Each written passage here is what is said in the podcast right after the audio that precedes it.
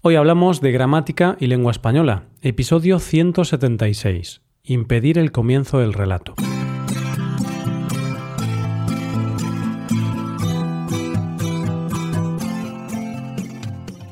Bienvenido a Hoy Hablamos, oyente, el podcast diario para mejorar tu español. ¿Cómo va todo? ¿Listo para un nuevo día de gramática en contexto?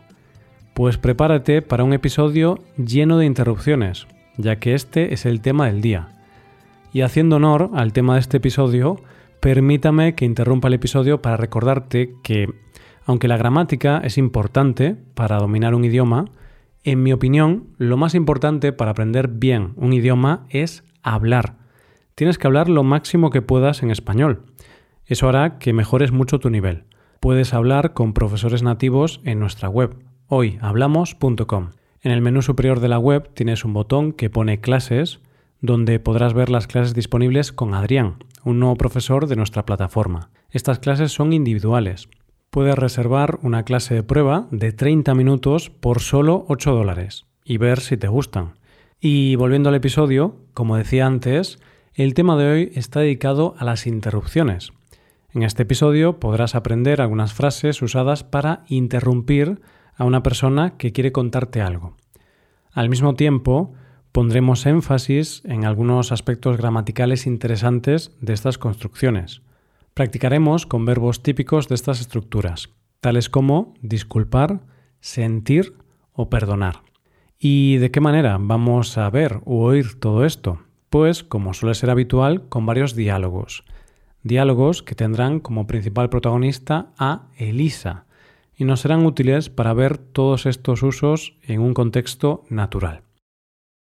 Vamos a empezar con el verbo perdonar, en este caso con perdóname, pero aquí nos encontramos el verbo perdonar con el pronombre me, perdóname. Y damos el ejemplo de la conjunción adversativa pero, aunque ya sabes que hay más posibilidades. En un sábado soleado, Elisa estaba muy motivada. Iba a ver la final de la Copa de Europa de fútbol femenino de su equipo, el Barcelona. Eso sí, Vería el partido sola y por televisión, pero eso no le suponía ningún tipo de problema. Es más, le gustaba ver sola los partidos. El partido comenzó y su amiga Susana la llamó por teléfono para comentarle algo importante. Hola Elisa, ¿cómo estás? Quiero decirte que... En ese momento, Elisa la interrumpió y le dijo, Perdóname, pero la final entre el Barcelona y el Olympique de Lyon acaba de comenzar. No puedo hablar contigo. Perdóname, pero no puedo hablar contigo. Llámame más tarde. Aquí nos encontramos el verbo perdonar. Nos lo encontramos en la forma del modo imperativo. Perdóname. Como te decía antes, se utiliza el pronombre detrás del verbo y, además, junto a él, sin espacio. Pasamos ahora a la segunda construcción, en este caso empleando el verbo disculpar. Se trata de Disculpa que te interrumpa, pero fíjate que aquí vamos a ampliar el verbo en una forma del subjuntivo, en el presente. Cuando haya un cambio de sujeto en este tipo de construcciones, vas a utilizar el modo subjuntivo. Por ejemplo, disculpa que te llame o disculpa que haya llegado tan tarde a casa, disculpa que te interrumpa.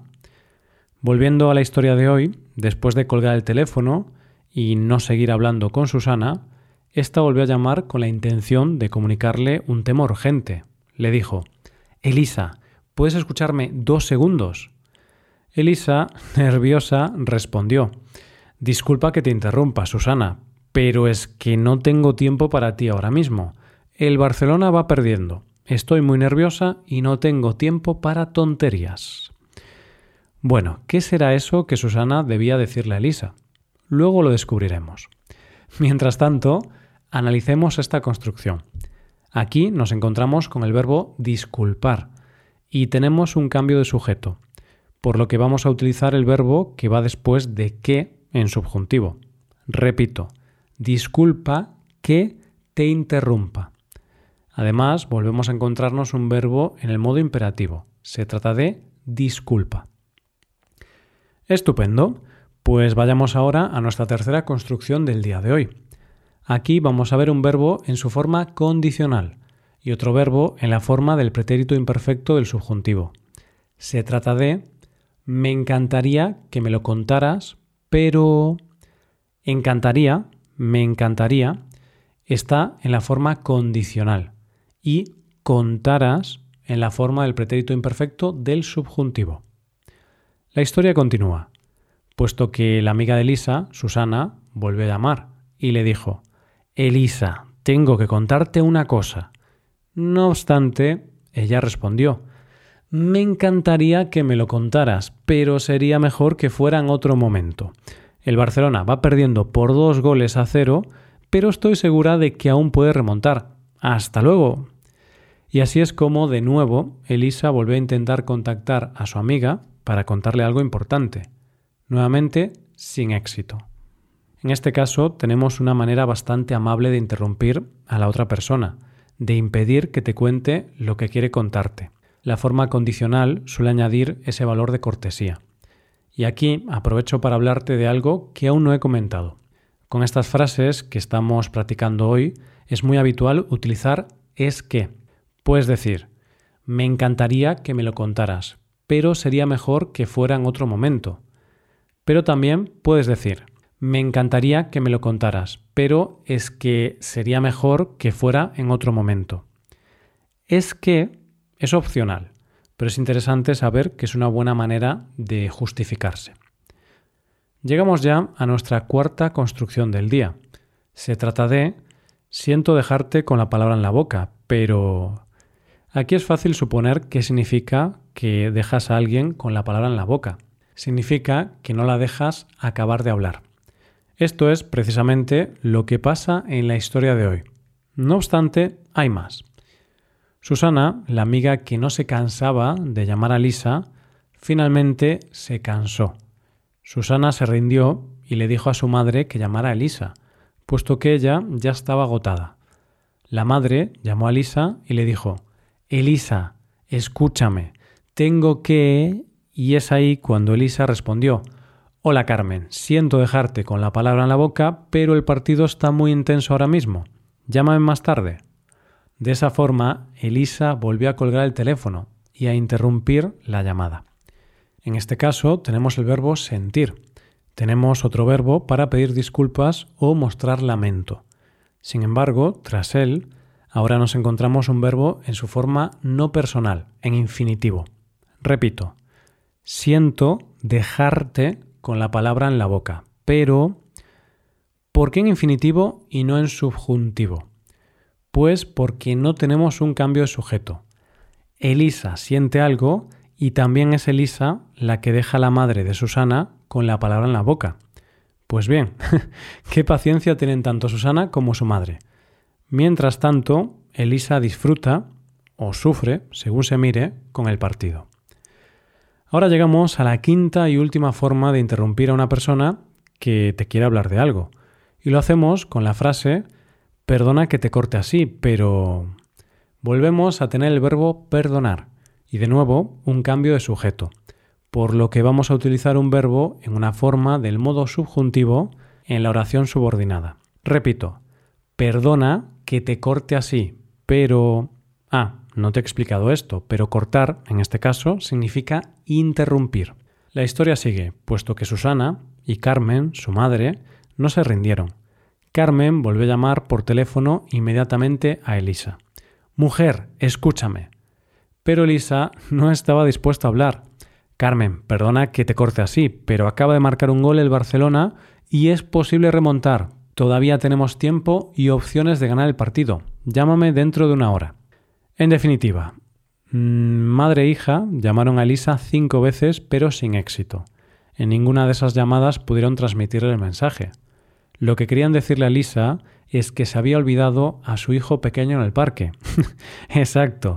Resulta que Elisa estaba tan emocionada y nerviosa con la final de la Liga de Campeones que no pensó en ese pequeño detalle. ¿A quién no le ha pasado esto alguna vez? ¿Quién no ha perdido alguna vez a su hijo en el parque? ¿Qué cabeza tienes, Elisa? bueno, pues con esta última frase vamos a recordar las construcciones de hoy junto con algunos ejemplos. Ah, y no te preocupes por el hijo de Elisa. Cuando acabó el partido, Elisa se acordó de su descuido y fue a buscarlo al parque. Todo acabó bien. Bueno, pues dicho esto, vamos allá. La primera ha sido, perdóname, pero... Perdóname, pero la final entre el Barcelona y el Olympique de Lyon acaba de comenzar. No puedo hablar contigo. Perdóname, pero no puedo hablar contigo. Llámame más tarde. En segundo lugar, tenemos Disculpa que te interrumpa, pero... Disculpa que te interrumpa, Susana, pero es que no tengo tiempo para ti ahora mismo. El Barcelona va perdiendo. Estoy muy nerviosa y no tengo tiempo para tonterías. En tercer lugar, me encantaría que me lo contaras, pero... Me encantaría que me lo contaras, pero sería mejor que fuera en otro momento. En cuarto lugar, siento dejarte con la palabra en la boca, pero... Hola Carmen, siento dejarte con la palabra en la boca, pero el partido está muy intenso ahora mismo. Llámame más tarde. Y en quinto y último lugar, perdona que te corte así, pero... Carmen, perdona que te corte así, pero acaba de marcar un gol el Barcelona y es posible remontar. Todavía tenemos tiempo y opciones de ganar el partido. Llámame dentro de una hora. Y ahora, perdóname, pero tengo que empezar a despedirme. Antes de acabar, recuerda que hablar el idioma es la parte más importante para aprenderlo. Así que te animo a reservar una clase de prueba con Adrián. Puedes ir a nuestra web hoyhablamos.com y hacer clic en el botón del menú superior que pone clases. Esto es todo por hoy. Nos vemos mañana con un nuevo episodio sobre noticias. Pasa un buen día. Hasta mañana.